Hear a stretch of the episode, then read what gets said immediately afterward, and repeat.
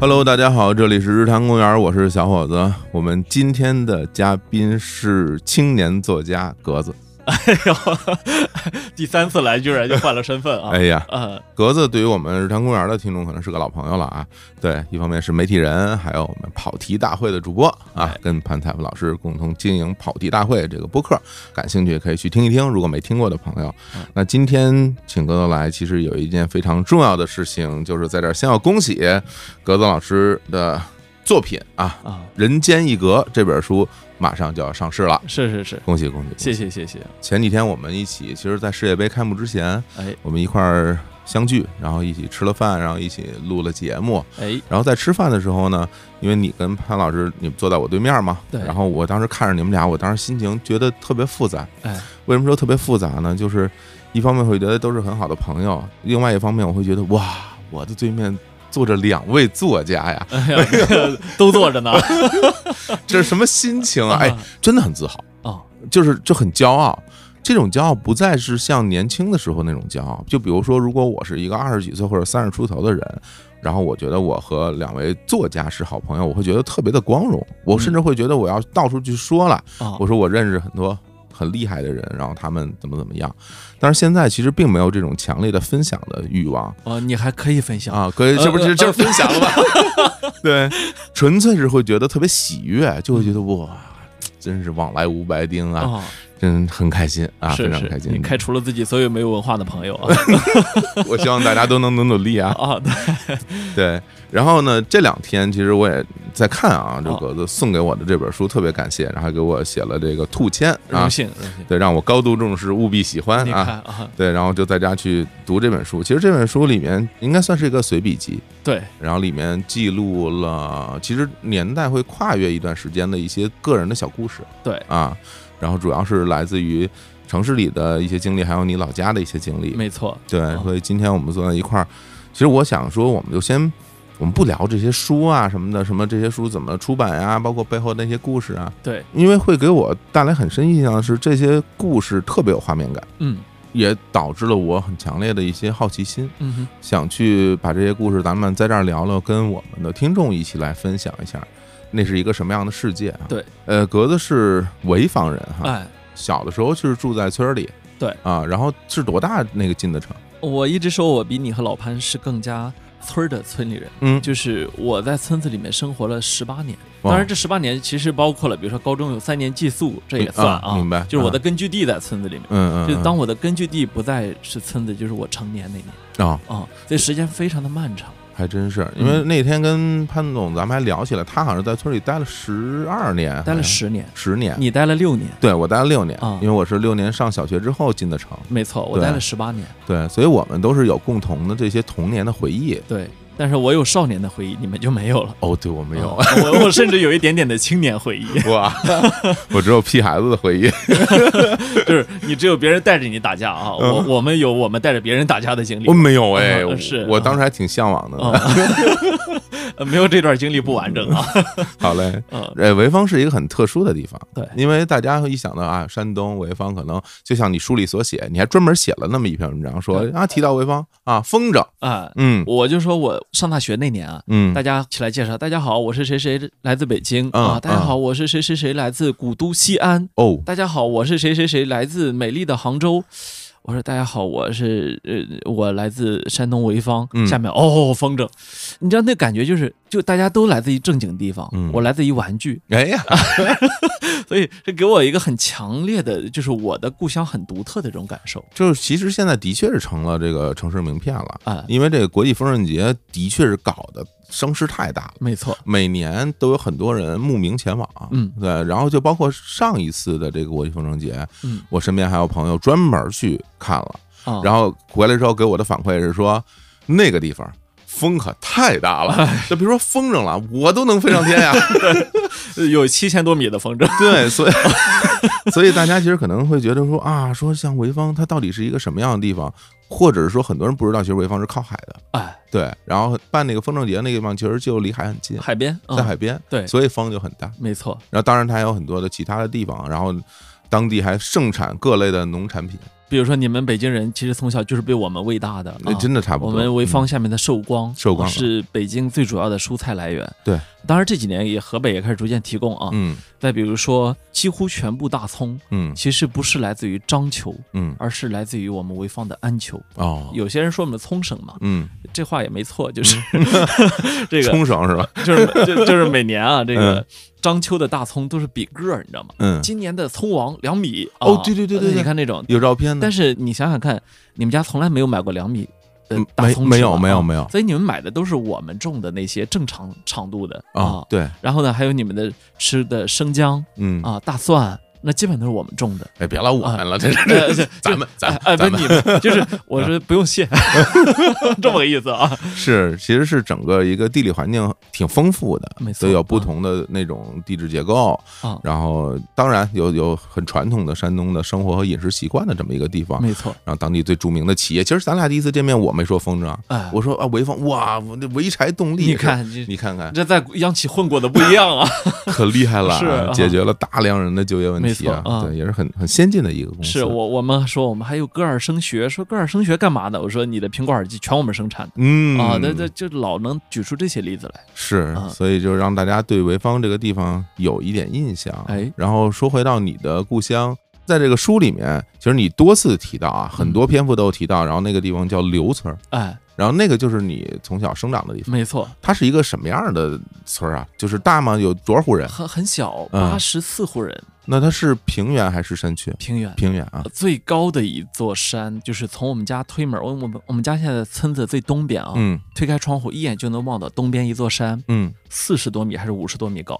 哦，大概其就这么高那。是土山呃，对，这是当地最高峰。哦哦，我书里面也提到，就是当年日本人打到我们这个镇的时候，嗯爬到镇的最高峰开了一枪，嗯，那就开的其实是一个类似于火箭炮那样的一个一个装备，明白，就开了一一下，然后继续往前，因为就占领了，嗯就没有办法抵抗，没有天险，嗯嗯就那一声炸死了我太姥姥。嗯啊，对啊，你啊书里写到了。对对对，然后就是因为这个地方呢，因为反复在你的书里面出现嘛，嗯哼给我留下印象很深啊。嗯然后我觉得印象最深的就是树上的少年，啊， 树上的男孩儿，对那那一章节啊 嗯，就是在讲说当年你母亲那时候要下地干活儿，对哦然后家里也没人看着你， 没错，然后就把你放在了树上、对，树杈上啊。是是是啊，大家可能很难想象，说一个人在树杈上好像要待很久哈啊，一待待一个下午，对，然后说怎么能够坚持？嗯其实大家可能不知道，这个树杈儿不仅能够待，还能躺，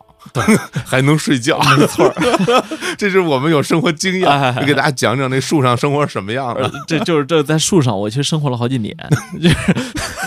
呀，听着都吓人。不是，就是那天老潘质疑我说，你为什么树上的这段你那么小，你能写下来？嗯说你的记忆是真实的吗？嗯我说你不用去质疑这一点，嗯因为你如果认为三岁的我不足以去真实的描述它，九岁行不行？就真有这么多年，嗯你就一直在树上，就看着整个村子，就是看着大家从我的树下面来来回回，嗯动不啊动什么有一头老黄牛，就是又挣脱了绳索，嗯然后他开始横冲直撞。我就在上面指挥着大家啊，往那边跑了，往那边跑了，嗯，就是那个树呢，很奇怪，它是处在一片小沼泽的边上，所以哦那地方叫地梨子湾。嗯就是大家如果搜地梨子，这是一种就是水生的植物啊。哦我我们小时候有一片很幽深的地梨子湾，然后里面全是各种各样的树，就是那一片森林是黑的，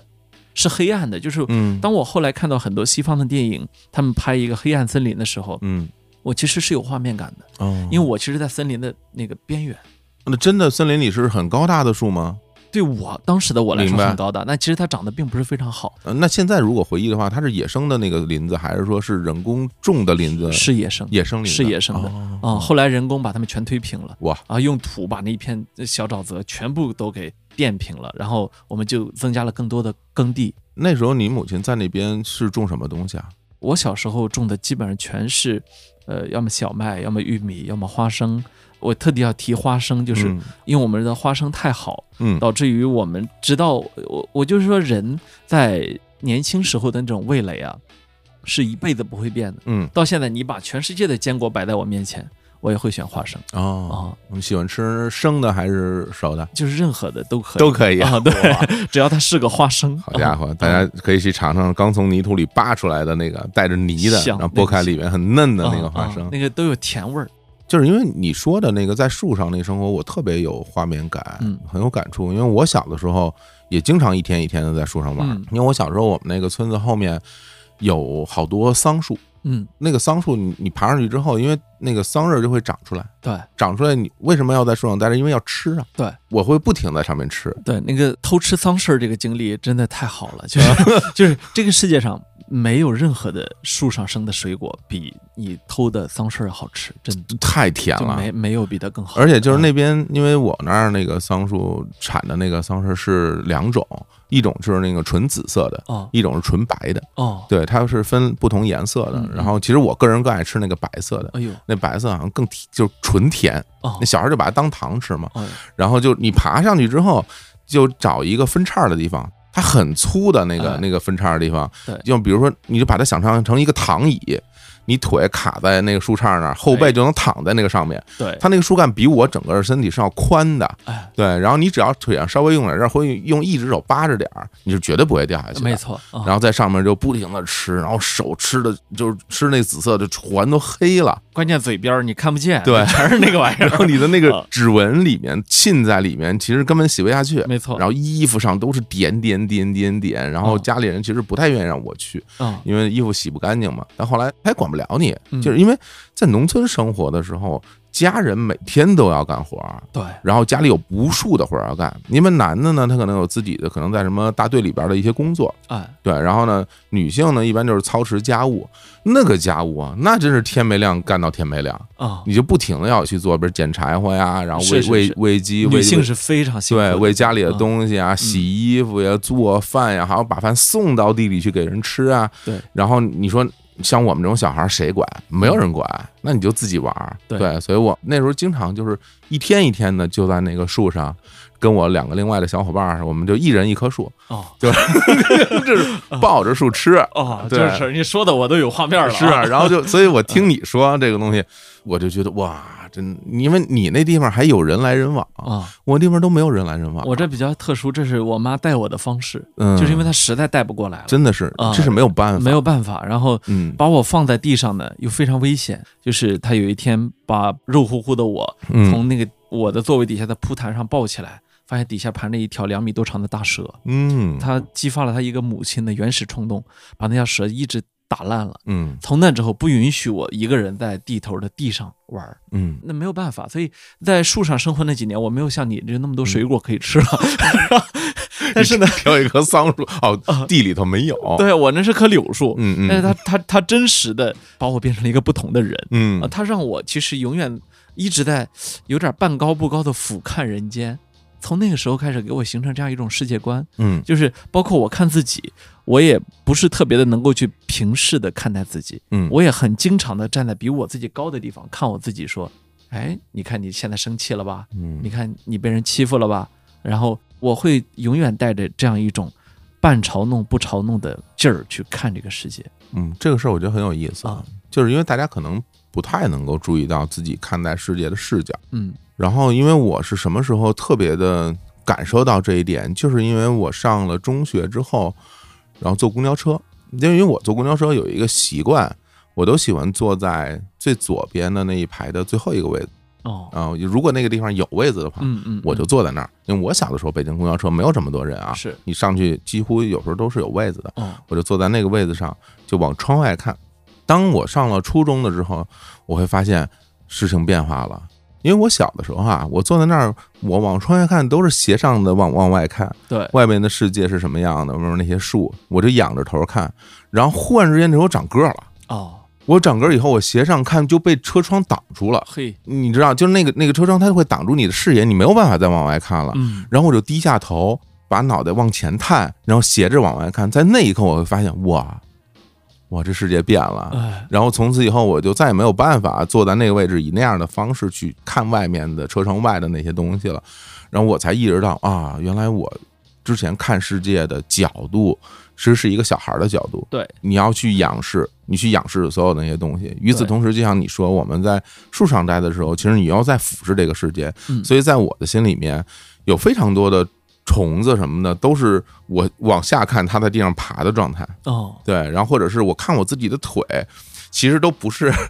就是你看你自己腿都是在你身身子前面，你知道吗？ 因为你坐在那儿，你腿会会伸出去嘛。啊，我经常看自己的腿，其实是一个斜视的，然后在前面的那样一个感状觉态。打游戏的视角啊。对，然后逛能在半空当 中。其实我觉得这个的确是可能大家小的时候留下的生活习惯，然后随着你年龄的变迁，有时候你会发现这世界变了。嗯，我在树上看男人和女人在种地种的不愉快的时候打架哦，啊，动手，嗯然后看到他们长辈儿过来劝架，看嗯，到全村儿都在地里的，全部扔下家伙事儿去劝 架。哦，那么多人，啊，然后，然后看到过有一个有一个比我大几岁的一个男孩儿，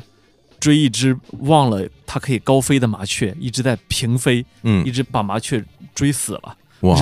然后我看到过有人把猫头鹰打下来，嗯拿到我边儿上去炫耀，嗯，用双层弹弓啊，把在树尖儿上的猫头鹰打下来那么厉害啊！就是那个年代的农村生活和今天我们去农村短暂的住一下民宿啊，或者嗯体验一下野趣啊，完全不一样。我不一我样我直到今天，你知道吗？我前年的时候有一天回青岛，我爸说这个想吃知了。我爸住在我姐家，就是在海边的一个房子，嗯很漂亮的一个小区哈。嗯我说想吃知了还不简单，这小区我看知了都是傻子，嗯你知道吗？就是作为一个农 村人，啊你其 实会去判断这个动物傻不傻。 对啊，嗯因为他傻的原因是从来没有人打过他们主意。我爸说行，咱们动手。然后你知道我们的做法是什么？拿出面粉来，用水和和和和成面筋，嗯然后到外面找了一片小竹林，把一根竹子掰断，嗯，然后把面筋放在竹子的头上。一个中午，我粘了一百多只知了。太厉害了， 就是就是过了差不多得小二十年没有干这个工作了，嗯，我依然可以一个中午把它粘一百多只知了还是眼眼睛好，眼睛啊！好我我我就意识到说，当年那个比我大几岁的哥哥能够一弹弓打下猫头鹰来，不是偶然嗯啊！我们都是这么敏捷的生活过一段时间的。啊哎，你哎，你要说这个，你觉得农村里边最傻的动物是什么哦，农村里面最傻的动物，啊？你心目中最傻的？我觉得是麻雀，嗯，那个家养的也算啊家养的也算啊，，家养的也算，那就是我们家狗。那就是傻狗早就应该被抛弃了，对吧？我们家狗啊，这个在农村有一种说法，说这个狗是个傻狗，什么意思啊嗯嗯？就是来了生人它不叫，嗯，就是个傻狗。对一般的农村养狗都是看家护院儿，哎，有人过去就得站起来汪汪汪狂叫。对，就像你说这些，这狗不知道从哪儿来那么多的愤怒，对，对这个世界愤怒可大了，哎对，谁来都嗷嗷喊，对是吧？但是那种特别傻的狗，就只往那儿一躺，你你来的时候看你一眼或者怎我么那样种你看他都来 气，对。但是和你看我们今天世界观被掰过来了，看这种狗觉得哇，二哈好可爱，嗯，这要在农村能把大家伙儿气死，那真气死啊啊！咱说难听点儿，它的是下场一定很快就不太好 了。这这这是吧？这啊那农村嘛，就包括刚刚我们讲什么猫头鹰的，那都是小时候，那时候哎没有那么强的动物保护意识。嗯你现在你问问谁敢打猫头鹰，哎，这不是开玩笑吗？你别提这个了，嗯就是我这书里面不是也写了吗？我姥姥村儿里面那老姥爷嗯，致力于为北京营造一座天鹅湖，哎呀，对，你都想象不到，我们这种从小打鸟长大的，他居然毫无毫无叫什么功利心的，要为北京这座城市留下一座每年天鹅都愿意待俩月的湖泊，你总觉得不可思议。我们才用了十几年的时间，二十年的时间，我们感觉都不像一代人了。就是我看二十年的我，我都不认识。啊、那时候真的，我带着我们全村小伙伴去砸了我们的小学的时候，嗯，我是正经八百的指挥着他们把所有的麻雀窝给我掏 了的，就是屋顶上那个瓦片下面全是麻雀窝嘛，给我挨个掏了，不掏完就不许砸这学校，哎呀，我看的时候我挺诧异的，哦这学校废弃了吗？ 废了。啊，废弃。那废弃的地方，但凡有玻璃，那就不能让它不留是在那儿，是吧？是我们砸了之后废弃了，哎呀， 嗨，就是它正好处在一个青黄不接， 就是说无非就是说， 就是说村村子里面的那个小孩越来越少，学校能够容纳的越来越少，就是学校几乎要觉得说没有办法嗯再在村子里面继续办了。嗯在差不多这样的一个节点的时候，我们全村的跟我一样大岁数的孩子嗯，一起把那个学校砸了哎呀，啊、其实是没有道理的，没有完全其实是没有道理的，完全其实没有是道理就是纯粹一种破坏欲，对就是你你的那种破坏欲，它是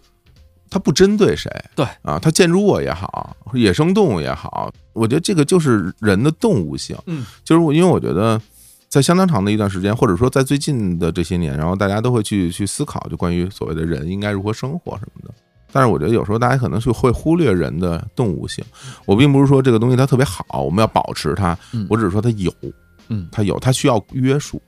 当没有约束的时候，就会展示出来。嗯，就好像说，我举个例子，因为就是我时至今日和野生动物之间都不会建立起那种说，哇，你真的好可爱，我特别想摸摸你，然后想喂你，想跟你一起玩儿的这种心情，我是没有这种心情的。嗯，我看到野生动物的心情都是，哇，这个傻东西， 没有。我都是这种心好情。好几次，好几次在爬山的时候，有朋友说这座山上有蛇，说到时候遇到了怎么办？嗯，你知道我的第一反应是什么？打死，你说我哎是这你有我在，你怕 什么？嗯，我心想说那蛇应该躲起来，就是对呀、这这直到今天啊，我还依然怀有这样的想法。然后嗯，别人经常问我说，那蛇出现应该怎么办？我说特简单，拎着它尾巴啪一甩，它整个骨头就酥了。嗯，它酥掉之后，你该怎么收拾它怎么收拾它。但是你说那特简单，那个第一步什么拎着它尾巴这件事儿，对于很多人来说是不敢做哦对的。呀对呀啊其，实很多我们都是踩住了，然后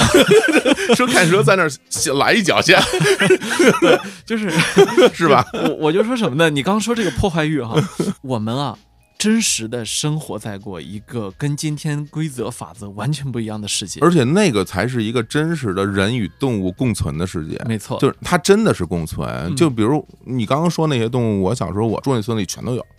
每一个动物都有。而且就是很多人家养的那些东西嘛，比如养鸡的、养羊的、养鸭子的，什么很多这种东西。就是说，对你说你跟它怎么相处，其实没有相处，嗯，就没有相处，就是它干它的，我干我的，哎，就是我在那儿玩儿，身边就总是会跑过去那些乱七八糟的动物，对对一会儿跑过一群鸭子嗯，一会儿来几只羊在那儿吃东西嗯，一会儿谁家的牛要是没拴好，慢慢悠悠从你身边溜达过去。对，还有你都没招它，就过来招你的鹅，就是你你总是会有这些东西在你身边啊是是围绕着。你要做的事情其实特别简单，就是你一边儿去，别打扰我在玩儿呢， 就是我我我正我正我挖蚯蚓呢， 或者或者 或者我我正逮东西呢，你你别出声儿，你赶紧走，嗯，其实是这样的一种相处的模式。我们之间没有说我我给你营造一个美好的世界，怎么可能啊？哎，我们就是生活在那样的一个世界里。对我觉得经历过那样一个真实的童年到少年的阶段，对我来说，我其实更加的去理解了这个世界。嗯，就我跟大家理解这个世界的方式不一样，嗯呃，我就发现城市里的小朋友，我们都是带着去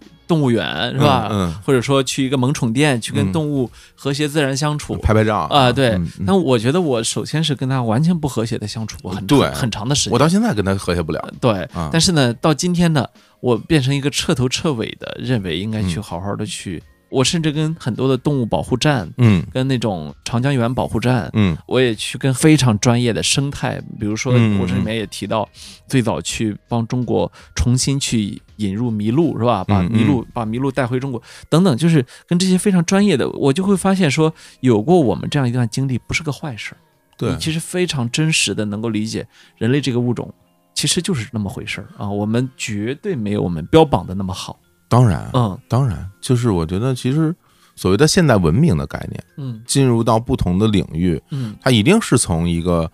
生活富足的地方往这些慢慢生活又富足的地方去发展的。对，对，那如果一个区域它其实连温饱问题都是问题的时候，嗯你跟他去谈环境，对你去谈人与动物的和谐相处嗯，哇，那是不可能的。所以啊，当我们在零下四十度的大兴安岭北部原始森林碰嗯到嗯史路鄂温克人的时候，嗯那群中国最后交枪的猎人，嗯，我特别能够理解他们就是对于重新拿起一把猎枪来的那那股冲动，嗯就是原来我们看到熊是一枪射杀的，嗯是吧？今天我们看到熊说这是国家一级保护动物，我们要怎么？就是你你非要去让他掰这个理念，我觉得强人所难是很难的啊、你你应该去容忍他有这样的想法，但只是你禁止了他这样的行为嗯啊、就我一点都不认为我们应该活在一个所有人观念一模一样的世界里面。哦，对啊对对，因为这件事儿，其实，在全世界范围内都是这样的嗯。就是比如说，之前咱们聊过那些捕鱼的，对，全世界那些捕鱼的人，你不让人家捕鱼了，那人就没有办法生活。是然后你说怎么不让你捕，然后他就会偷着捕，最后就对把你的船收走，对然后船给你给你销毁，没错，然后就会有人去偷着造船。嗯，然后我觉得这种东西，其实你你很难说一刀切的认为说你这个就是落后的，你不能这样生活。嗯，其实你要容忍这个世界上大家不同的生活方式，没错。同时生活在这个世界上。对只是数量的问题。对，所以当我去写写这本书的时候，我觉得我本身的主题是复杂的，嗯，就是我其实很难去用一句话去概括这本书，就是因为当我去写作的时候，我当然知道单一主题会更好卖书，嗯，单一主题一定会让一本书更好的被大家所接受，对吧？这本书就是写记忆中的刘村的，那我觉得哇，这个对我来说太简单了。我对嗯、我可以一两个月就给你写完。对，那我我是专业的文字工作者，那或者说你就说这就是一个从村里面的人在北京的心路历程，这更简单啊！啊 我我我嗯可以给你口述啊。嗯对，，但是呢，我觉得我们应该去呈现出一个复杂的世界，就是嗯过去的我的一切经历和今天的我的一切作为，过去的我的一切的那种受到的情感的冲击和今天的我的一切的想法，它彼此之间是藕断丝连，以及这一切也都和我们所经历的旧日世界和今日世界也是藕断丝连。它很有意思，就是当我们去把这种复杂性表达出来的时候，我觉得它是迷人的。对，因为它不是单一场景，嗯，对，它不是说只有在村里发生的事儿，对，或者是只有在城市里发生的事没情，错，而且它甚至不是单一主人公，嗯，因为很多书它其实是单一主人公，，对，比如说虚构小说对经常是单一主人公是或者是多多主人公，但其实只是数量的区别而已，嗯然后或者是比如说像我你这种随笔类的东西，很可能就是一个人嗯，他眼中的世界，对，他是这个篇幅里边的最主角，没错，无论是用他眼去看世界，还是他跟这个世界发生什么样的交集。但在这个书里面，其实有很多的篇幅，你不是一个主人公，对你只是一个陪同者，我是个驴 子，对，然后驮着读者前进，甚至嗯你你是一个旁观者，对对。比如说我印我印象很深，你写就是你陪你的父亲，然后到北京胡同里边去寻找他五十年以前的，那是他的战友吗？团长，团长哦啊，那个故事，哇，那个故事我很喜欢，嗯。对。一个农村老头儿，他心里面一直一直住着一个地方，那个地方就是他五十年前曾经短暂的在首都，呃，注意一定要注意“首都”这两个哦字，对他来说很神圣。嗯，在首都北京曾经住过两个晚上，那两个晚上的就是一幕幕全在他心目中不断的反刍。嗯，他会告诉我说，还是人家首都管理的好。我说哪儿好？说哎呀，咱还没到呢，人家就先登记，咱到了之后，人家又认真的登记了咱，那真是一板一眼。一点儿登记错了都不让你住啊！我心想说，这不是 你怎么会觉得这是一好事儿呢？当时是他是来干什么工作呢？ 他是这样，他当年是在内蒙古当兵，啊，然后呢，他是团长身边的人，嗯，然后呢，他要回山东探亲，嗯要经过北京，哦这样呢，团长就让他拿一点东西给自己的母亲。哦我父亲就在团长的母亲后来嫁的那户人家家里面嗯，住了两个晚上，明白了哦啊，是他来送东西来，哎送东西来，送东西以及送一句话。嗯，然后呢，那个团长的母亲呢，让他递一句话回去。哦哦，是这么一个作用。哇，你哦看哎看，还有地画儿，哦，递一句话，现在都不敢想。其实你说，你说我会觉得这个东西很浪漫，我我我会承认它很浪漫，嗯，嗯，但是你说我会很期待过这样的生活，我也未必。对。但是我就作为一个局外人，嗯我会觉得是一个非常浪漫的对事情，我自己之所以能够参与进这个故事里面，嗯是因为我父亲给我讲了之后，嗯我心里留意了这个，我心里留意了这个之后呢，我就开始说，OK，咱爷俩谁也别废话嗯啊，还有我妈带你们找去。哇，然后呢，我父亲只记得那个地方叫国学胡同，嗯然后呢，我们就打车去了国子监，嗯国子监后边就国学胡同。进国学胡同之后呢，整个你知道北京的胡同都改的不一样了，嗯完全对，完全不一我样我。那么多年了，对，嗯我一路带着他进去，然后我我问我父亲哪个像，他他愣了，嗯，他他整个就愣住了，他说哪个都不像。嗯我就问他，我看国学胡同有那个韩文公祠，嗯就是韩愈韩文公祠。嗯，我说当时边上有韩文公祠吗？这咱就好找了。嗯我父亲说没记着，嗯，结果最后真找到的时候，发现就是韩文公祠边上那家。 其实其实是你在那儿遇到了一个那儿的老住户哈，对，啊就是我们在各种问，嗯，在各种问的时候呢，正好遇上了某一个住户。嗯你知道你们你们北京人就爱嘚 瑟嘛，是吧？就是，也就是你们遇上了我，不然今儿你们这真是就找不嗯到是个大爷啊啊，呃是遛，狗的大一爷，大对大啊爷哎大真牵着条狗嗯啊，说这胡同里啊，半个世纪没搬的就三户嗯啊，一户呢是幺零幺中学一体育老师老太太，嗯，一百多岁了，人不下床喽哇哦，啊，嗯一户是你们要找的那户，嗯再一户就是我啊，哦没我的话你们今儿呢，可是然后就开始拽着我们开始聊他们家八卦啊，，深不深啊？他们家住那个地方深是很不好找哈。非常深啊真的找进去之后，发现告诉我们的准确地址还有三户人家啊，对，哦，里边还混居着三家人，还混居着三家人，哦一个院儿里面有三家人，我就凭我的直觉嗯去找到了中间那一家。嗯我说：“你们是姓石的人家吗嗯？”，然后就出来一个头发花白的老阿姨，多大年纪了？后来呃，得有六十多岁，啊，然后啊有一开始有点警惕，嗯看着我说：“您是？”然后我想这时候不能让我爹说话，嗯因为我爹一开口啊，首先他跟我有一个很大的区别，嗯，他会上来会对所有人无差别热情。明 白。其次呢，嗯他认为他的山东话全世界都能 听懂。嗨，我说坚决不能让他说，呃就就我来说啊， 嗯我说是这样啊，我我父亲呢是 介绍了一嗯通，嗯嗯嗯那阿姨想了想说：“哎呦，这是大哥原来的兵啊，嗯，你看，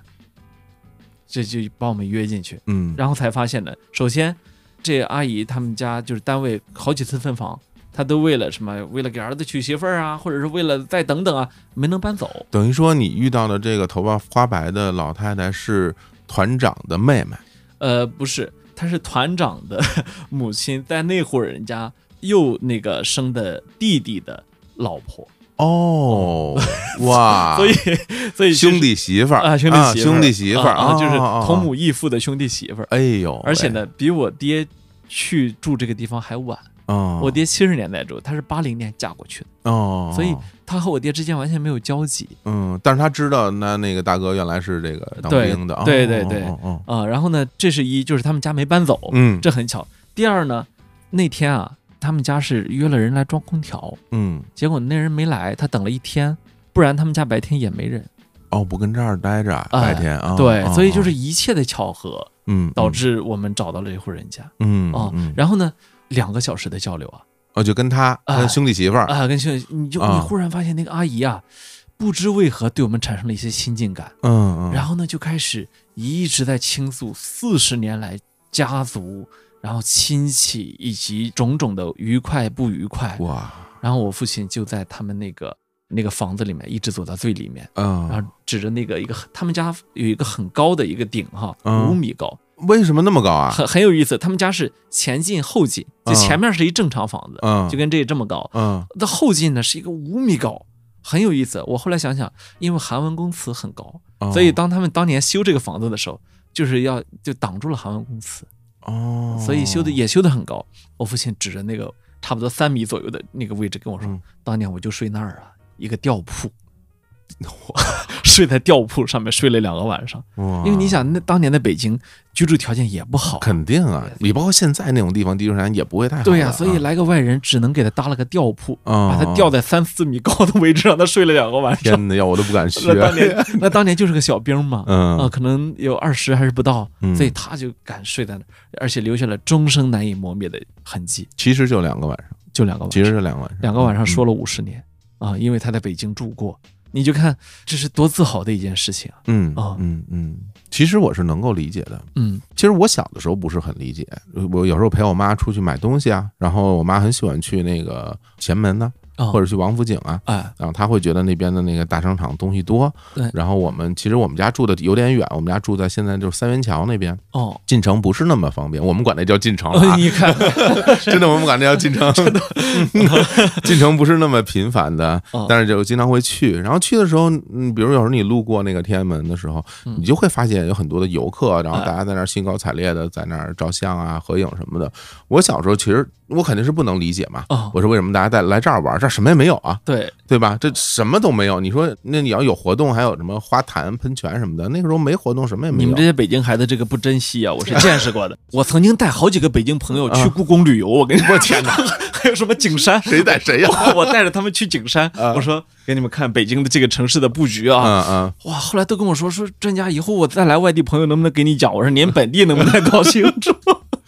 真的是，真的是。那后来，其实后来我理解了嗯，因为我后来工作的关系，常年在其他的地方什嗯么的去工作，然后跟当地的一些人、一些朋友啊，或者一些同事啊，啊，一些客户啊， 嗯，大家去交流，对他们就会讲，就是他们的父母一代人，嗯，就是会觉得说这辈子我要去一趟。啊，这对我来说是个事儿啊是啊，这是一件事情。是，我其实后来我真的能够理解到，啊就是大家不用去思考这件事儿它到底好或者不好，或者它有什么意义，不用讲那些东西，因为就是对他来说就是有意义。我觉得那就是有意义，嗯，就是人家就愿意，就是心里边就想着这件事儿。嗯，对，就好像是我。我到现在有一个一直没有达成的目标，我就是我想去什么米兰圣西罗，嗯我想去看看。嗯，然后因为也听说就是是说了好几十年要拆了嘛，米兰当地那冯广建说，对这对这有什么可去的对呀？啊，那是郊区，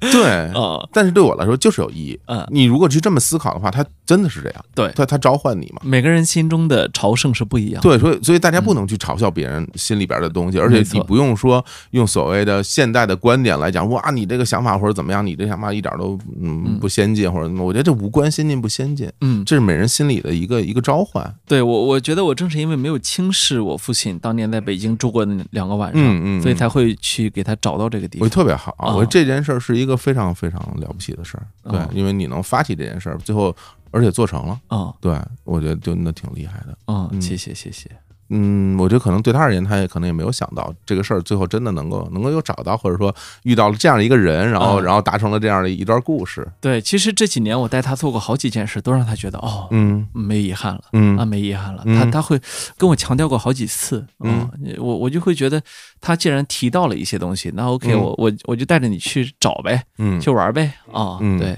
还挺有意思的。就是到人生这个阶段，我觉得我们俩成了非常好的朋友。哇，这了不起啊嗯，这是挺厉害的一件事儿。而且就是你在里面其实讲了很多你们家人的故事嘛， 对，对。啊然后我印象很深的就是你写你们叫老娘吗？对，哦其实是姥姥其实是姥姥啊啊，是姥姥的故事对，啊。叫老娘会显得特别的正式，哦哦，这样吧，就是哦叫姥姥呢，就会显得有点宠溺。呃，我们为什么会叫的有一点点正式呢？嗯就是因为我姥姥她开枝散叶太多，嗯，导致他记不太清楚我们都是谁， 对，就是 对对对。就动不动就是几乎没有，我记忆中没有任何一次他叫我名字叫对过，哎，但是有一件事，他有没有那些肯定叫不错的人呢？没有，你这代的人，他连他儿子都能叫错，那太好了，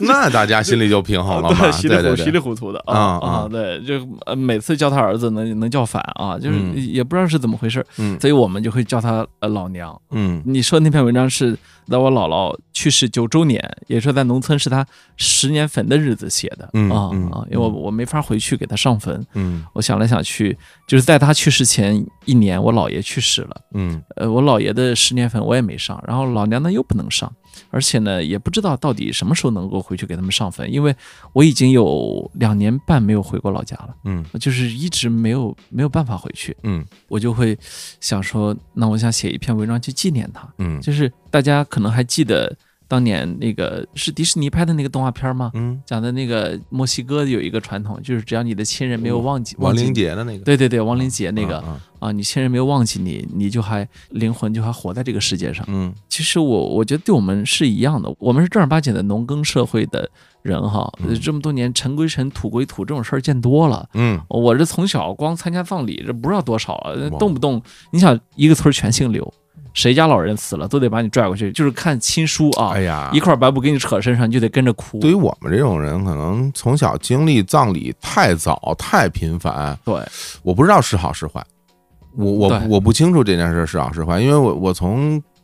不记事儿开始，可能就得参加，是以至于我比如三四岁，一直到上了小学，经常我上小学我我很怕一件事，我就怕晚上我们家来人。啊，因为你会经历过这些东西，比如说对你你小时候你正在睡觉，可能夜里十二点一点了，梆梆梆有人敲门，特别急促，哎，一定是这个，对没有别的事儿，对，然后立刻穿衣服就得走，对啊，不管春夏秋冬，哎，大晚上的，然后那个时候也没有电话嗯，我我还要去我那个同学家给人留纸条哎，就说明天帮我请假，我不能去上课了，哦，哎然后就放在人家那个门底下或者是窗台儿那花盆底下给人压在那儿，因为那时候没有电话呀，哎，没办法联系，然后你就跟着走，跟着走以后到那儿以后就开始办仪式了嘛，对，所以这个东西给我的童年其实留下了很多回忆，但是我必须要承认，这个回忆可能真的都是，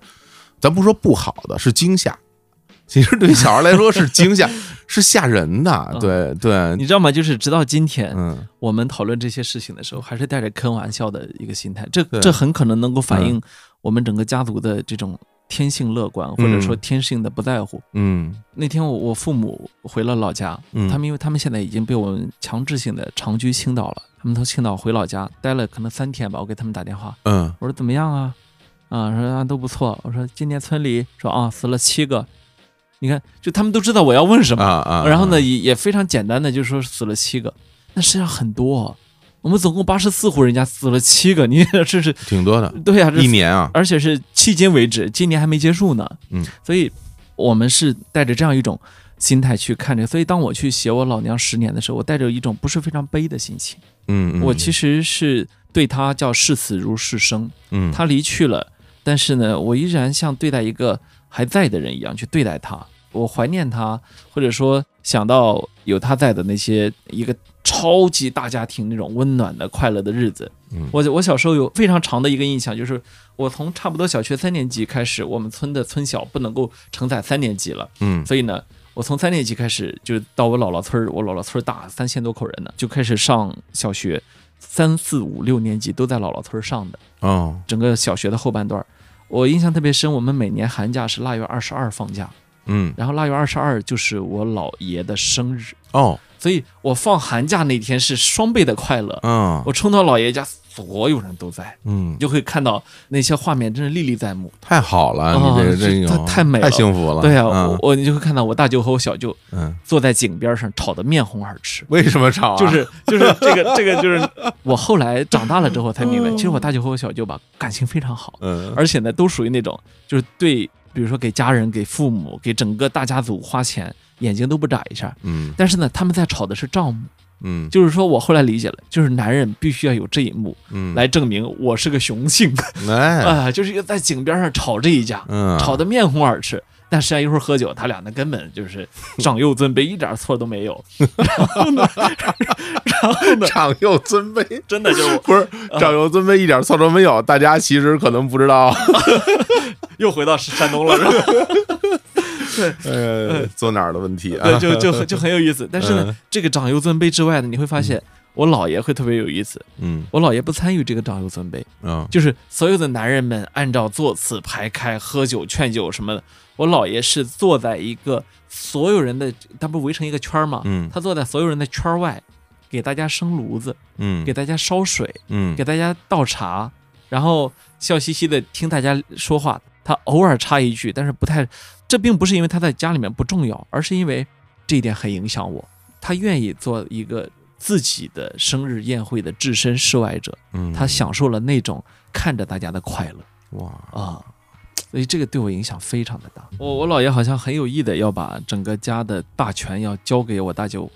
哦啊，哦，以及让我小舅去帮他一起。啊，所以这这样他会很主动的把它给让出来啊啊，很有意思，思的。挺好玩的。因为我从小看到的就是男人们喝大了之后在那吹牛，嗯但是呢，我们家女人们没有一个尊敬他们就是这种权威性的，嗯就全部都是在那奚落。你说女人不上桌，我我觉得我有另外一种解释，真的不想上那种破桌， 就是女人们那桌可开心了。就对我啊我从小到大，我就是在女人桌长大的，嗯，就是我从来没有一天想过要去男人桌。当然了哦，那边烟熏火燎的，对呀我 谁我可不去，喝酒又又又味儿又特别那大啊个。所有的菜里面都有他们淅淅沥沥洒下来的酒，然后对啊，哦对对对，然后一那到处都有烟灰，对，然后就特别熏，然后嗷嗷喊。嗯我直到现在，我永远都说我是我说我是女人桌上的啊，嗯对我就特别开心。对，因为我在家最小嘛，嗯所以我都是在其他的那一桌，我不跟他们坐在一起，对对对，啊因为小孩不愿意跟他们坐在一块儿。对我从那里面得不到一种雄性的快乐。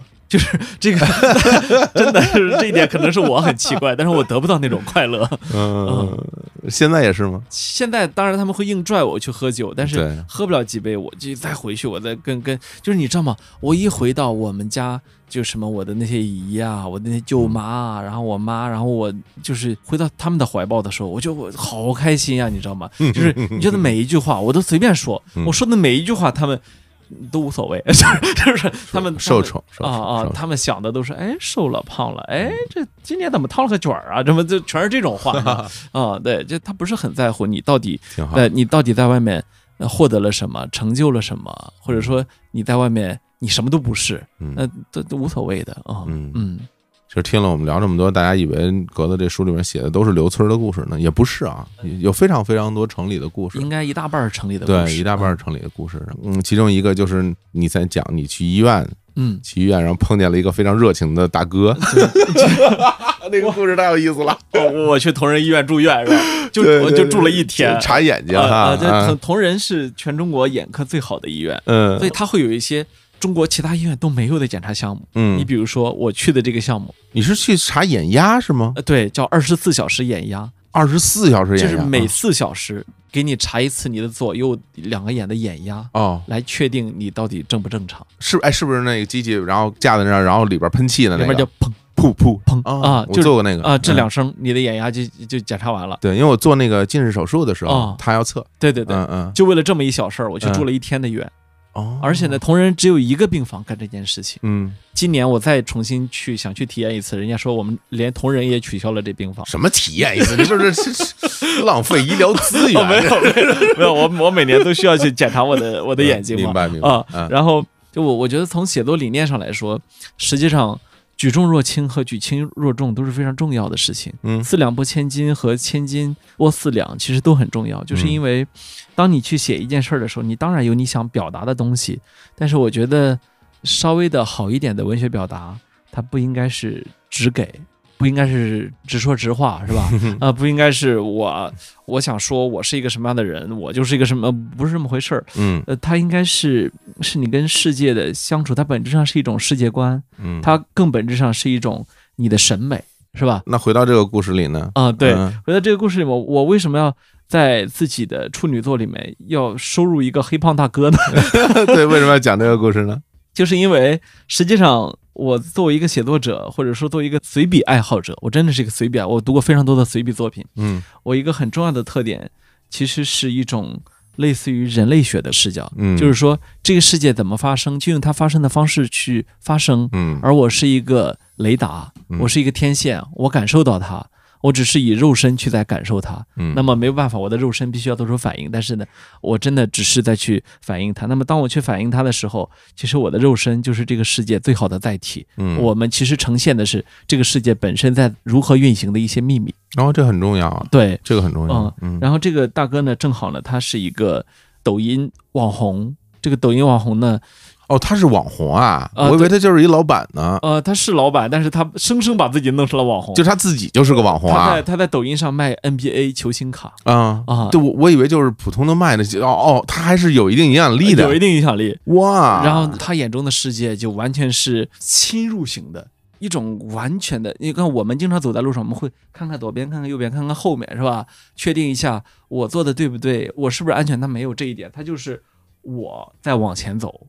这个世界理所当然就是这个样子的。啊，对嗯，其实我读下来会有一种一切尽在掌握的感觉，对对，就是说我了解这里的规则，对，我知道这里世界是怎么运行的，我就是嗯我在这。这里如鱼得水，对，对，包括大家如果去同仁医院或者北京任何一个在疫情没那么严重的时候，去北京任何一个就顶尖的某一个领域的三甲顶尖的话，嗯，你会发现那个住院处、出院处、门诊都跟爆了似的。啊，对，所以我最后一幕我就会写到，当我去办出院手续，我在那儿老老实实排着队的时候，忽然之间人群让开了一条路，嗯，他老人家像一道黑色的球形闪电过来，走到我面前说。跟我来，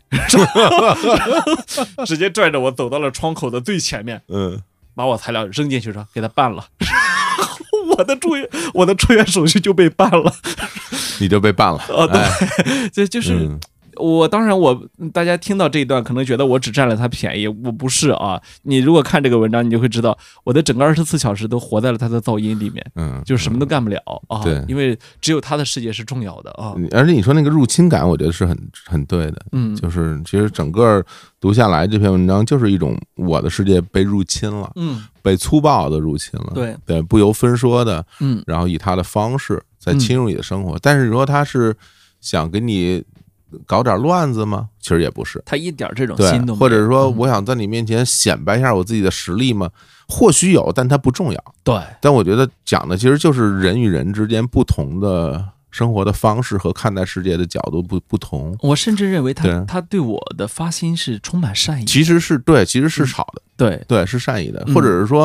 呃如果说他碰到十个人或者说一百个人里边儿，也难得会有一个人给他这种我愿意给这哥们儿帮他做点什么事儿的这种心情。对对哎对，对，其实他是用他的方式，他觉得他在帮助你。哎，对哎，其实是这样的一种行为模式。对我，我们很经常在北京生活久了之后，我们会有非常强的边界感，嗯尤其在北京、上海这种城市。哦我当然也有，我我如果被冒犯的时候，我也会很生气。嗯，但是我不知道为什么，我有我有我的开放的那一面，我开放的那一面会让我就很愿意去看到不同的人你。说北京、上海这种边界感，哎呀，我真的还挺有感触。嗯，就大家可能真正会认为说，是北京是一个边界感比较弱的一点，嗯或者说相比于上海来说，上海可能边界感更更强强更的强那么一种嗯状态。但其实我个人在上海生活的经验来看，我觉得，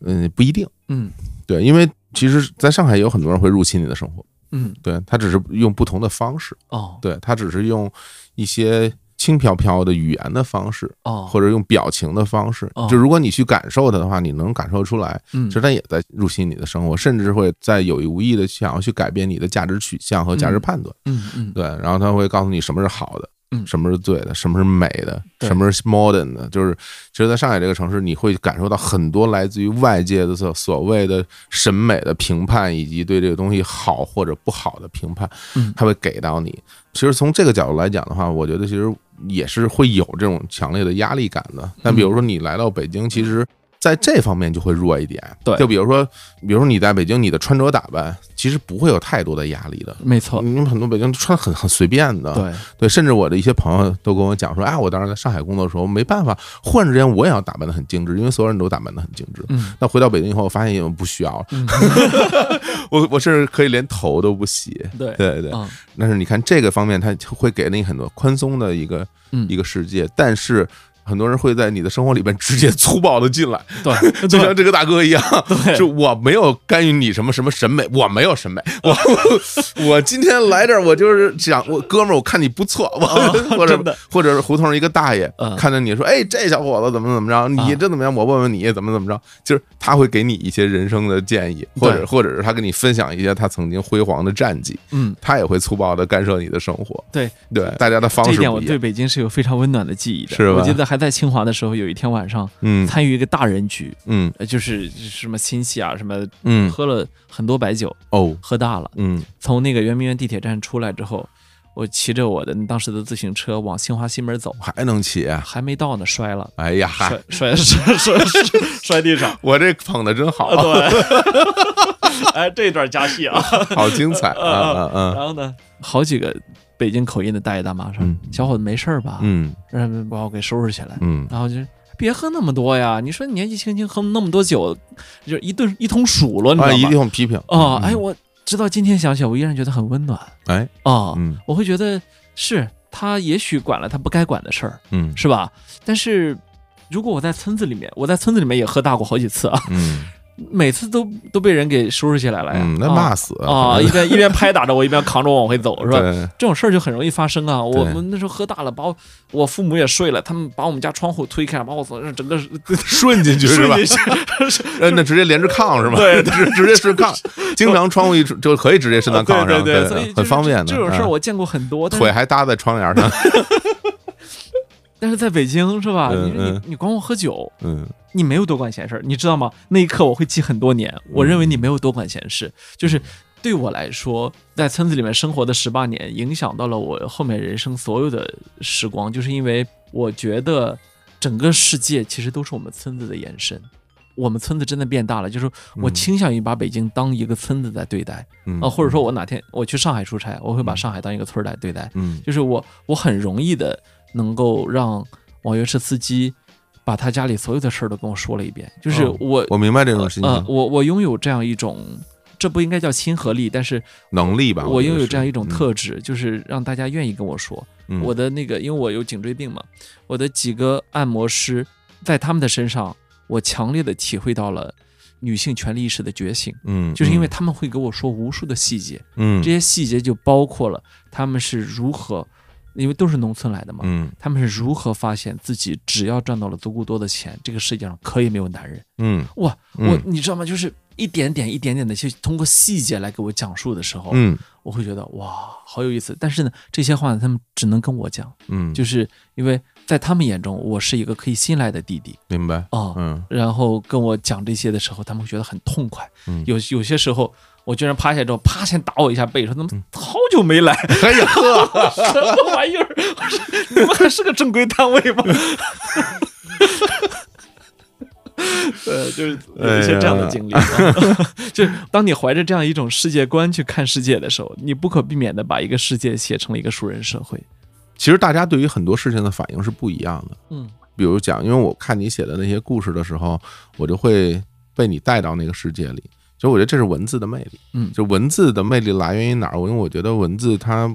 它有画面，然后它也有温度，它有风的声音，然后它有人与人两个人对视时候中间那个空气的波澜，嗯就是它有很多很多这些细节。只要你足够敏感，或者是只要你作者想传递的东西通过文字能够传递给读者，所有的东西都可以传递，那些看得见的、看不见的所有的这些细节。嗯所以就是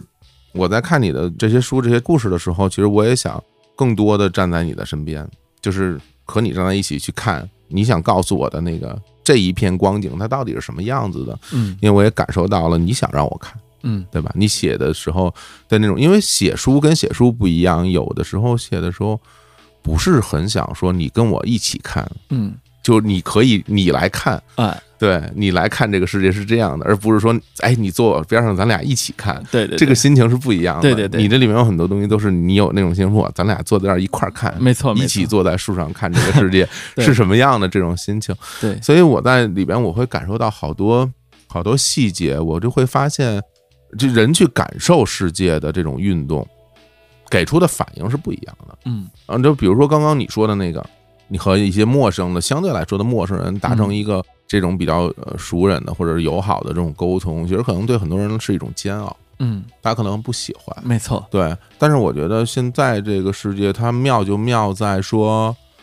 每一个人都可以去表达自己的感受，嗯然后每一个人的感受，我觉得咱不说被别人尊重，至少能够被自己尊重。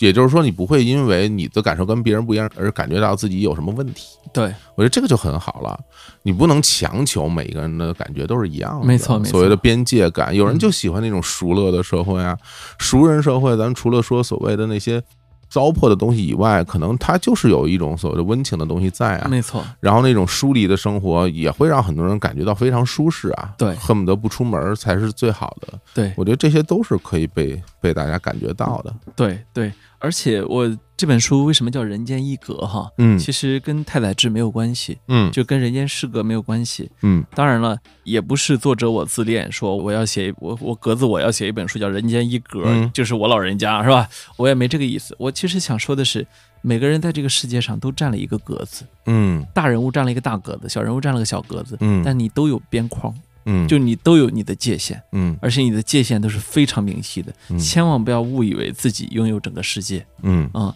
实际上是你最多可以认为一花一世界，就是从你这个格子里面就能够看到这个世界运行的某种逻辑。嗯所以我写这本书的时候是打开我自己这间格子，打开我的格子间，嗯试图用我的一花一世界，用我的一格一世界，嗯用我的视角去看看这个世界。当然，我对我自己的视角是有一定的自信的，嗯这个自信来自于两方面，一个是我觉得我非常真诚的度过了这么多年的时光，它真诚而丰富；第二个是我觉得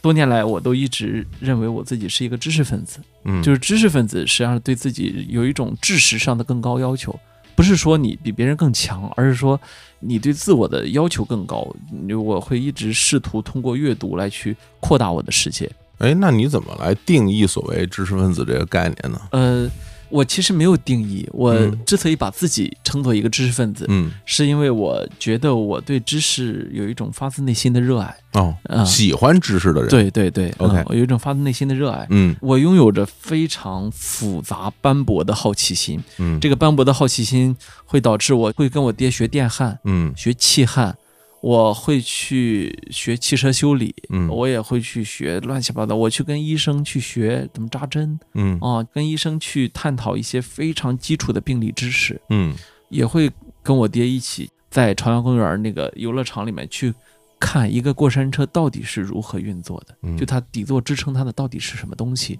等等，就是我我有非常博杂的好奇心。哦、这个其实我我嗅到了一点东西，其实就是很多人大家都会去讲说，我有好奇心对，我想我我想知道一些不一样的东西。对对对对对，但是大家好奇的点是不一样的，没错有的人可能就好奇一些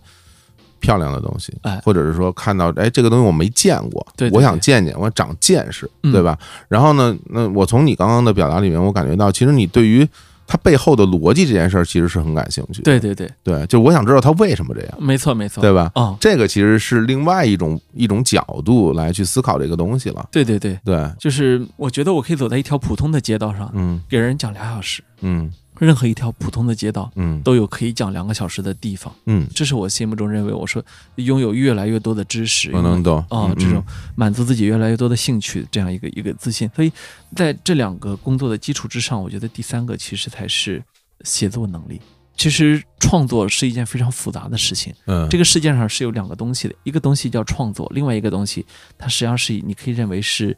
模仿，啊，呃，对吧？嗯，就是嗯创作和模仿之间是有不同的特质的。模仿的特质就是你知道你的终点在哪里，嗯你知道当你模仿到最好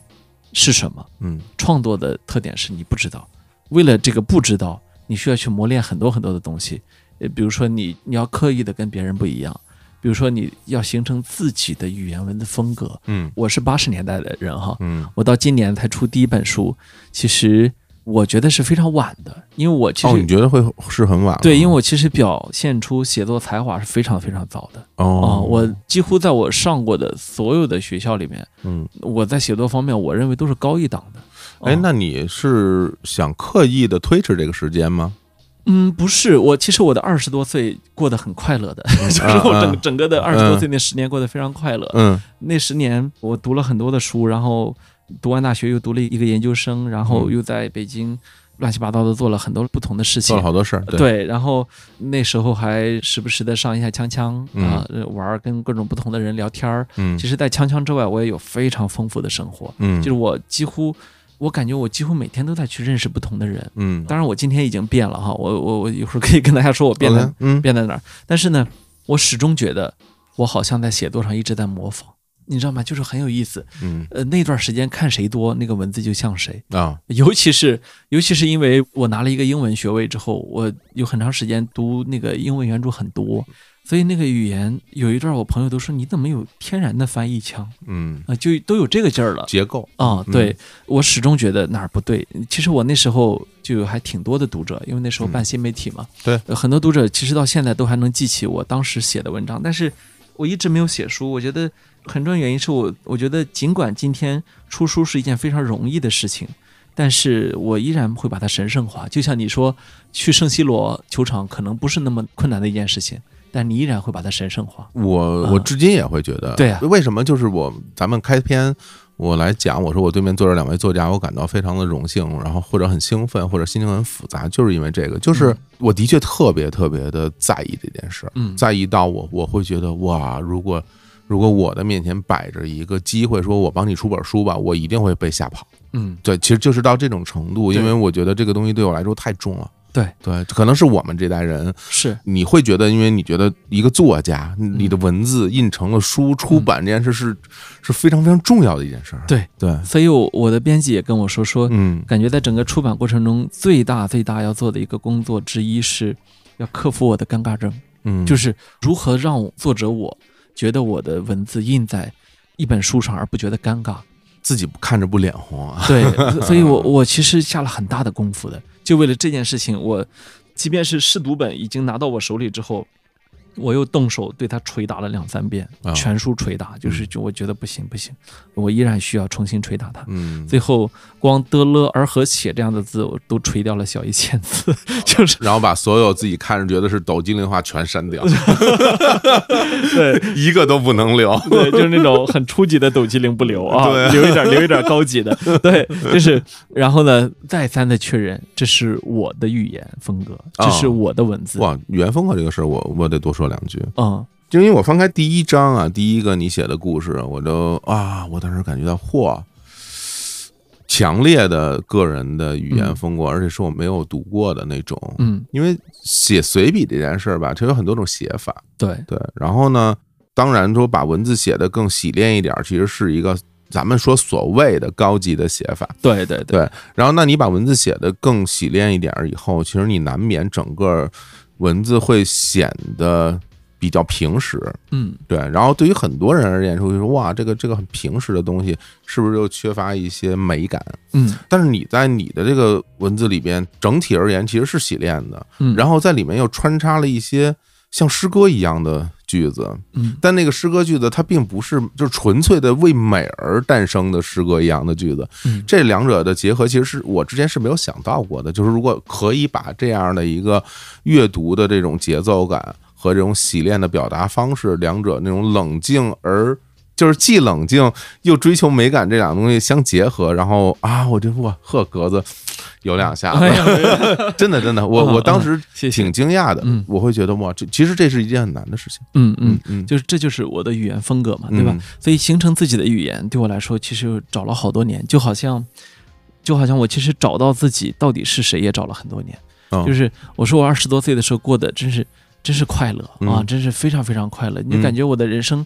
一路在上扬，你知道吗？嗯我就觉得从大学又到研究生，又从研究生到单位，然后在在单位里面做了不同的事情，嗯在自己的个人的人生中追求什么，我几乎做一件事儿都能成一件事儿。然后呢，我就感觉眼界越来越宽，世界越来越大啊、甚至有一个阶段，我认为说，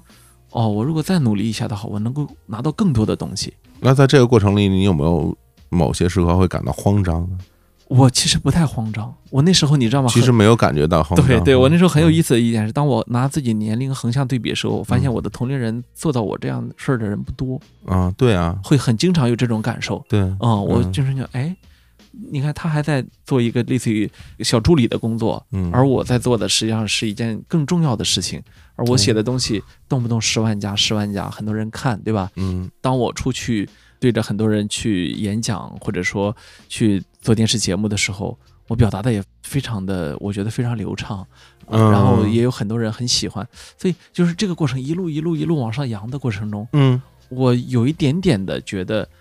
，OK，我表达就是表达，为什么一定要文字表达？就是有一阵儿，我甚至产生了这种想法。嗯嗯，哎，在这样的过程里面，咱就说当时啊，嗯咱不说现在啊，嗯，在当时的时候，你会很享受当时那个状态，是不是？我有一阵儿挺享受的，那那你会觉得这个东西是你理所应当得到的吗？那时候我觉得是的。啊、那你有没有想过？说别人为什么那个时候才能得到，我现在就能得到，其实是纯粹是因为我厉害，是吗？那时候真觉得自己是吧自己才华横溢。 ？OK，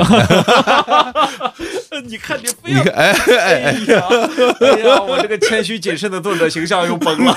没有没有，啊！我开玩笑嗯咱们咱们其实哎真的，我觉得是这样，就就就是讲一个当时的一种心情嘛啊，啊因为人跟人特别的不一样嘛对对。就是我觉得很多人都会觉得哇，年少年得意，嗯，什么是少年得意？很多人没有经历过嗯，不知道什么叫少年得意，对吧？对对，我甚至说我那时候如果想出本书的话，很容易的，明白，就是好几家出版社跟在我后面，嗯，嗯而且是很著名的出版社，而且毕竟当时你你，咱说白了，好卖。我对能卖啊，好好卖好卖对啊嗯，那个对呃时候那个时候什么，就现在跟那是怎么比啊？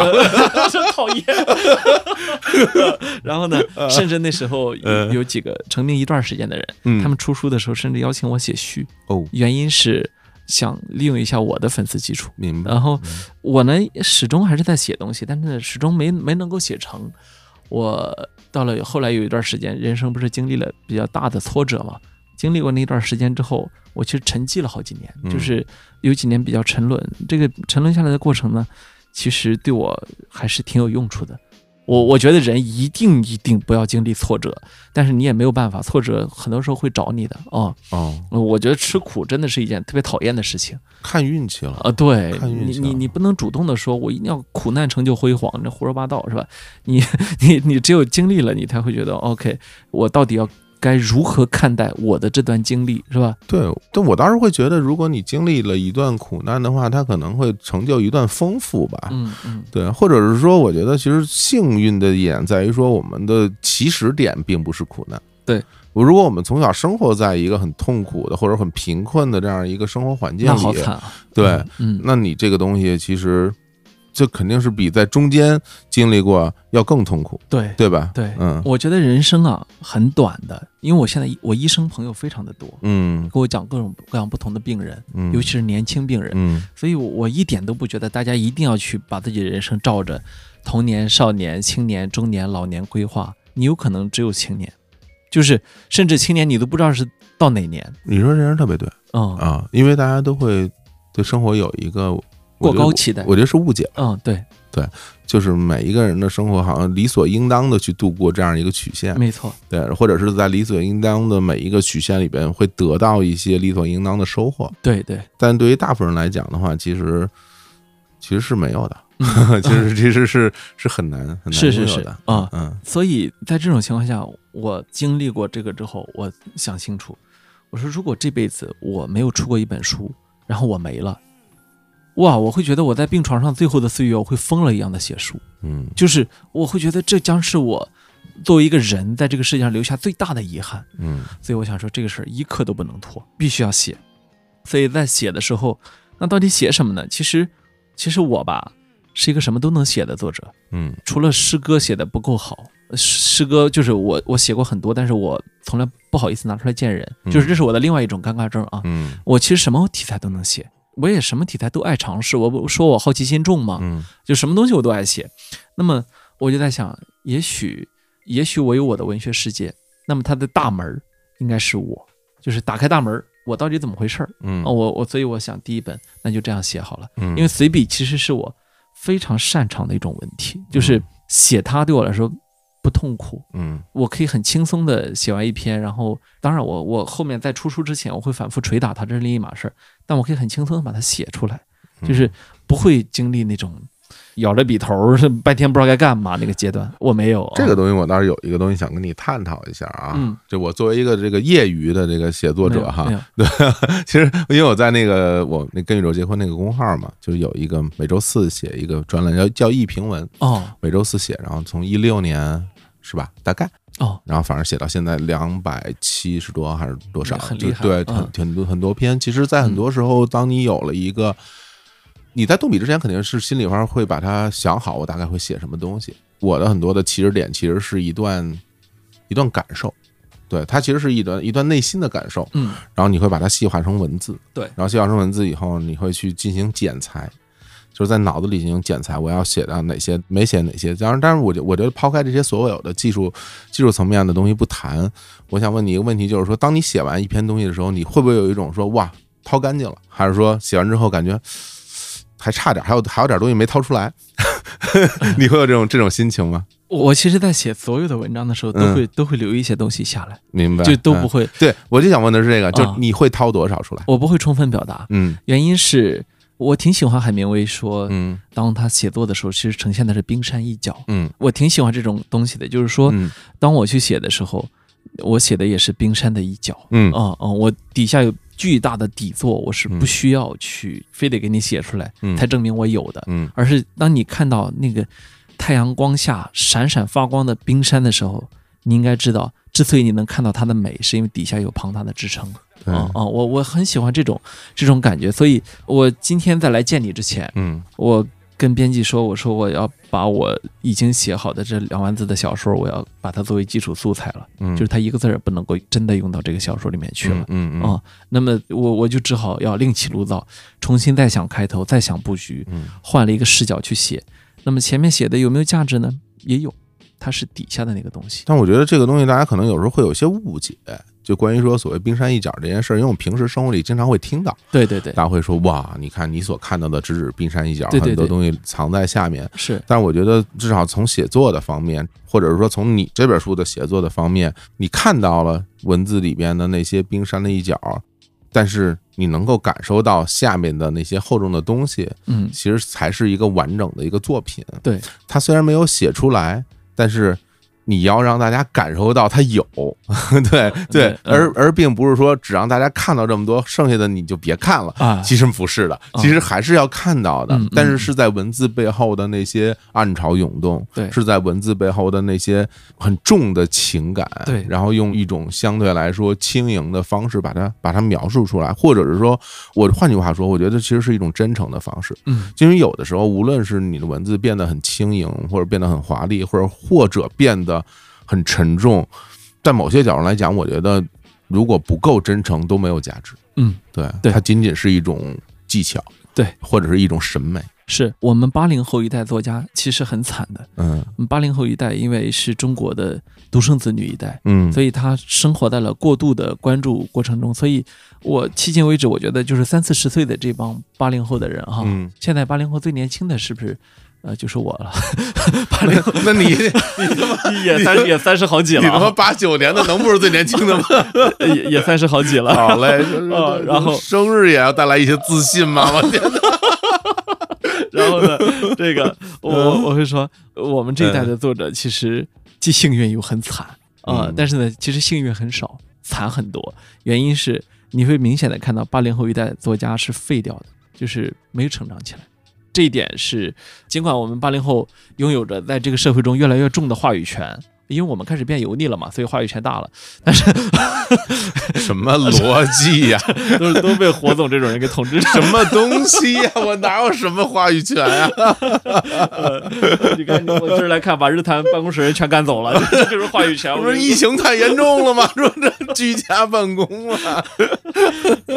太吓人 没了。啊有，然后呢，我就 觉嗯得嗯八零后这一代作家呀，从开始写作开始，其实面对的就是一个商业社会。这个商业社会导致大部分的出名的作家写出来的都是商品，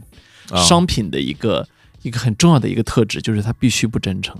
它必须要是主题先行，它必须要要相对单一化，以激起最大公约数的购买啊，这个是是商品的一个特点。但是很可惜，我们这一代的作者大部分都走了这样一条路，这样一条路呢，走到最后是一条绝路哦，因为一整代人的心声，一整代人的集体记忆没有得到表达。呃，你看刚才你说到，咱们俩有类似的经历，都从农村进了城，对不对？嗯实际上跟咱们俩有类似经历的有多少呢？差不多三四亿人，嗯三四亿人都是从中国的广袤的农村，嗯经过了一番父母奋斗也好，自己学习也罢，或者哪怕是进城打工，总之呢，最后在城市里落脚。嗯我们村子里面现在四十五岁以下留在村里一个都没有，全部都在某一个城市里面。是的，最小是县城，其次是潍坊，是吧？然后青岛，或者像我一样在北京、在上海。那么在这种情况下，我觉得一整代人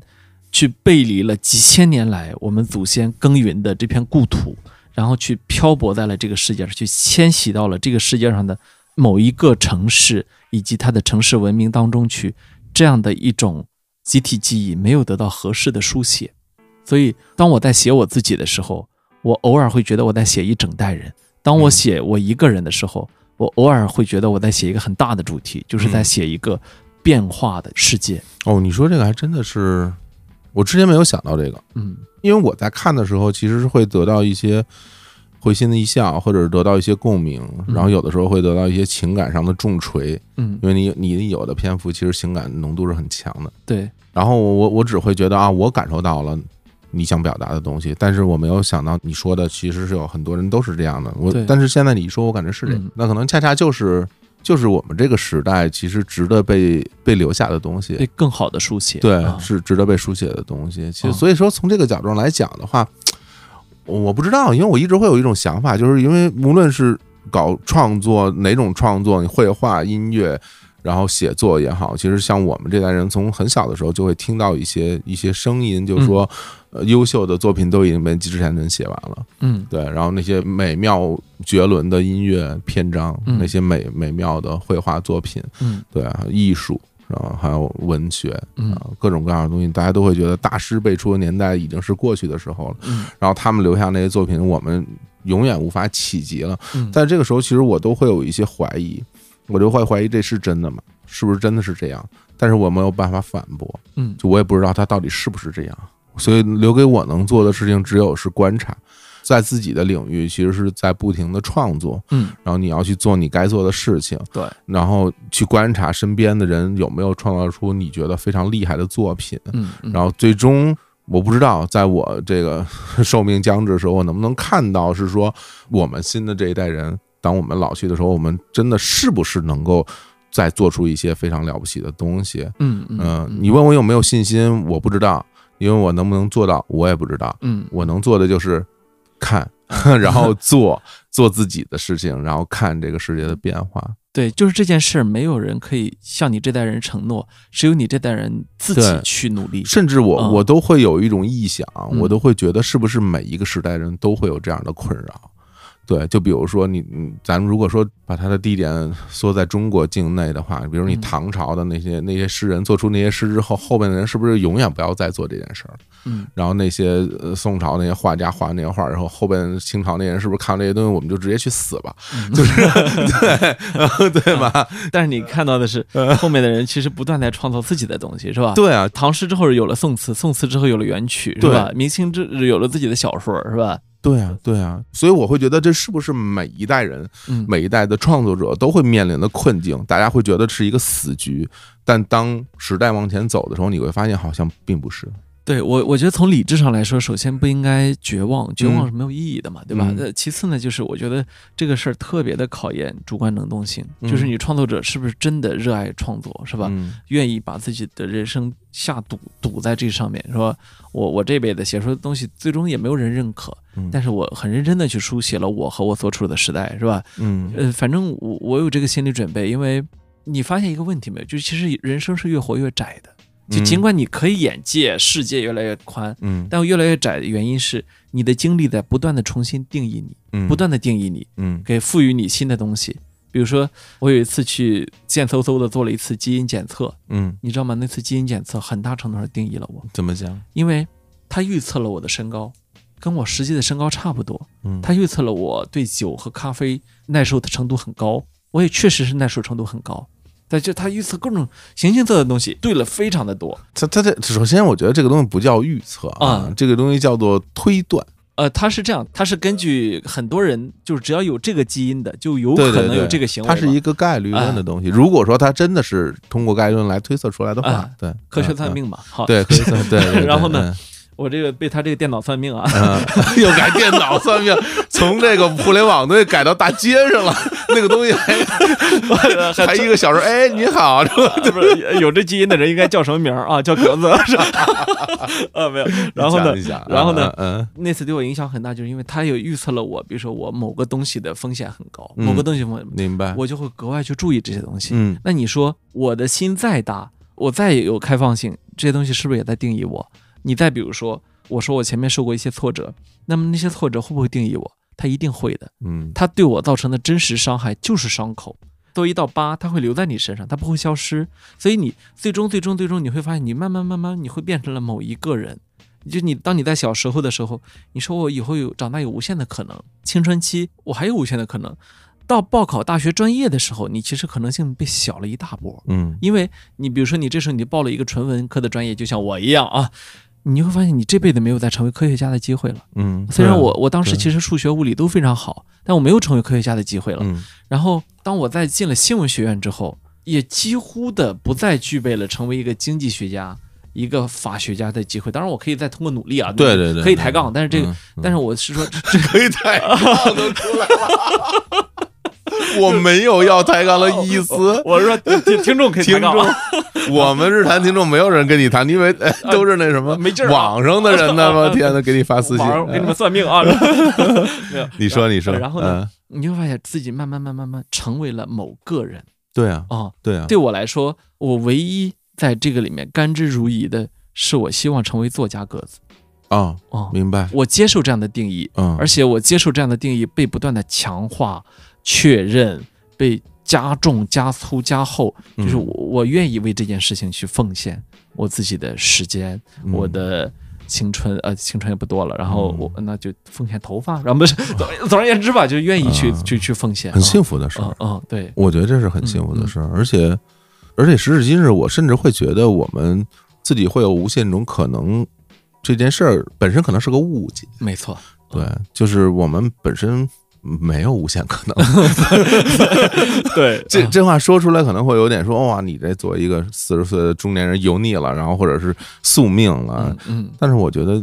可能就是，就是因为我们生下来的身体条件、智力条件、家庭环境、社会环境，你生在什么样的时代，嗯对吧对对？然后你所有的这些东西，其实它本身就是一个硬的这种约束，对，它本身就是在这儿的。没错，对，它并不是因为我们不努力造成这样的结果，嗯，所有这些东西先决条件都在那儿摆着呢，对所以我们未来的可能性其实并没有那么多，嗯，但是我们接受的教育和我们觉得美好的未来这种可能性，其实是支撑我们往下走的一个希望和动力。对，那这个东西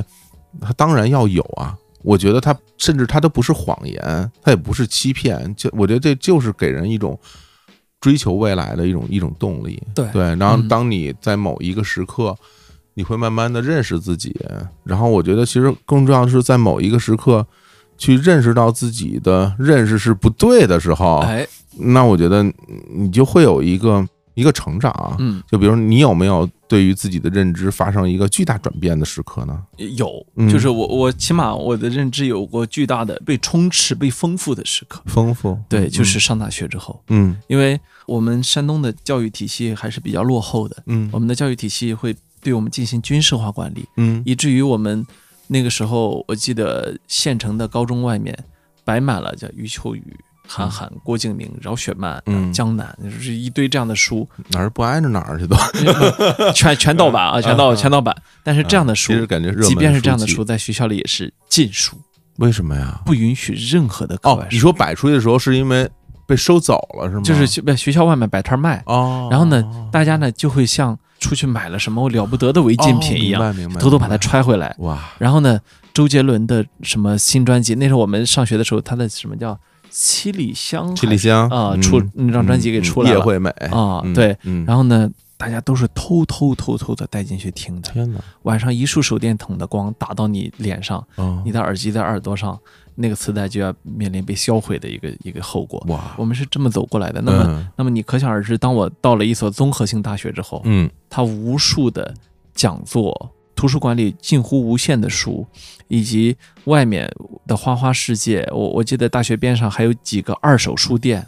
瞬间瞬间的被撑大了我的我的三观。嗯你说我原来的三观不正吗？肯定，我觉得也是正直的，最起码。嗯但是呢，它后来变得很丰富嗯，啊、嗯它变得异常的丰富。嗯我其实用了很多年才消化下来这样的东西，因为我后来、嗯我不说我一直追求是当一个知识分子嘛，嗯就是我后来吸收那么多的知识，它不断不断不断在变成我的一部分。嗯但是当我真正的有实力去面对着他们，很公正的说，你们是我的一部分，但你们不能统治我的时候，嗯实际上就是已经到了这几年的时候了。哦哦对哦，哇，虚竹一样 啊，嗯，没有，我嗯吸了好多内 力，和慢慢才能消化掉。没有，就是因为人家嗯就是那个东西对我来说太高了，明白，所以以我如饥似渴的吸收他们。我觉得我还有不错的读书的能力，所以我其实还吸收了挺多的。所以嗯这个过程中，我你不断不断的发现，哇，又有一个更大的世界，哇，有一个更大的世界。嗯那个过程中的时候，你其实没有办法去停下来说，哦、我是我，嗯，哦、那你现在对这个世界笃定吗？我我可以这么说，我特别的希望它是假的。嗯 就是我，我就说我特别的希望他有一天告诉我说，哈哈，嗯你前面呃吸收那些东西，一大半的根基是虚的、啊嗯，他们有问题。那么正确的在对岸，嗯哇，这时候我就会奋不顾身的游向对岸。哦我觉得，嗯，是一直一直在去寻求一个更好的彼岸这么一个一个过程。我完全不觉得，就是我非得是对的，我现在的世界非得是真实的，嗯以及我所思考的一切，非得是，呃，虽然我非常真诚的思考了嗯，我也非常认真的给出了答案，但是我不觉得说我们这个东西必须是一一块铁板，嗯，嗯，固若金汤。啊你甚至会期待是吗？对我我嗯我有一点点期待，因为我觉得那会更好玩儿。就是我我我觉得这是我的好奇心所在，嗯，就是我特别希望我有生之年能够看到说科学界说完了完了，前面我们。好多东西又都又错了，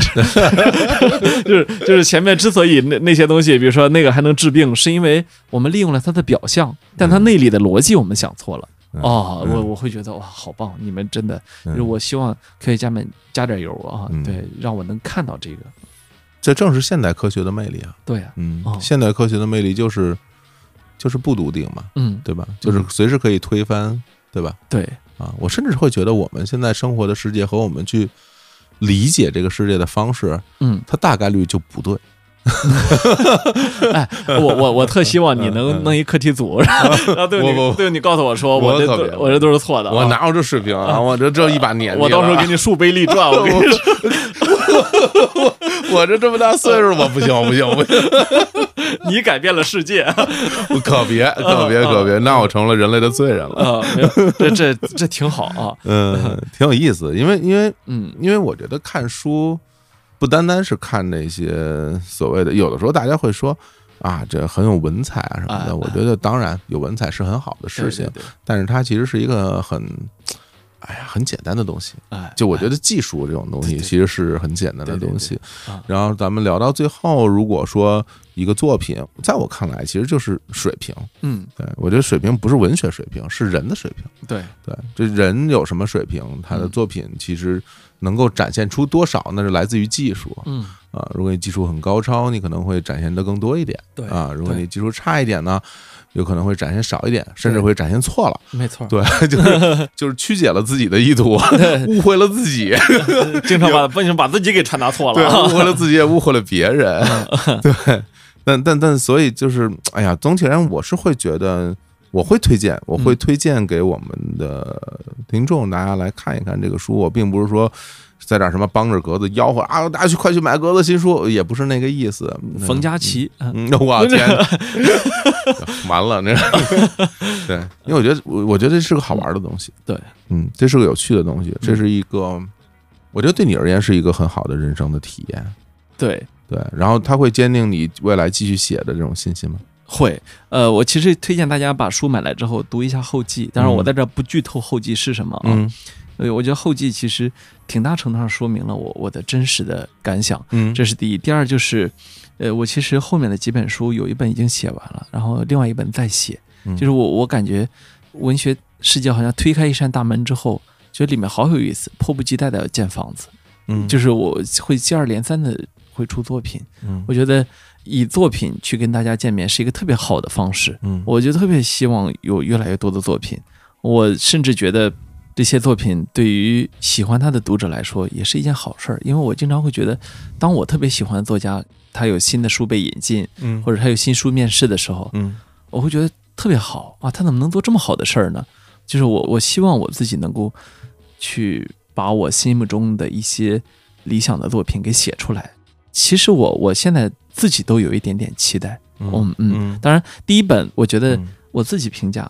它还是挺好看的啊、嗯它的拿在手里面也很舒服。我自己第一次拿到手的时候，甚至都有点感动啊，因为为他设计书的设计师曾经得过两次世界最美的书这个奖项。嗯我认为他已经好几年没有出过非常具有代表性的作品了，但是这本无疑是他的另一本代表作。我很感激他在这上面用了很多的心，因为设计师自己很喜欢这本书，所以非常美，啊，对装帧非常美，对对对对啊，所以嗯拿到之后我也很开心啊。嗯。最后一个问题，哎，你会去书店里跟你自己书合影吗？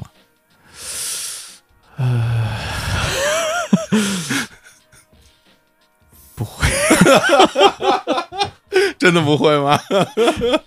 你有没有想过这件事儿？或者说我就算合了影也不会告诉你们。什什么叫知音 呢？什么叫知音呢？OK，今天就聊到这 儿吧。谢谢， 谢谢大家 十二月六号哈啊，十二12月6号号正式会上会市正式上市啊。啊！对，大家也可以去跟叔合合影，然后在微博里发给格子，让他开心开 心。也希也希望大家上豆瓣评价两 句啊，好嘞这个这这挺重要 的。 ，OK，人间一格啊，格子的新书非常的开心，也特别感谢今天格子来这儿，我咱们俩来聊聊天儿。哎其实我们很少，我们几乎没有过这样交流。哦，对，就聊点正经的东西，哦就是我们哦可能有时候就聊聊球，或者是没没有这种单独的一对一这种深入的交流，我很享受这个过程。我也是对嗯啊，。嗯，非常好。OK，对，好，，谢谢，今天就到这儿，跟大家说拜拜。拜拜。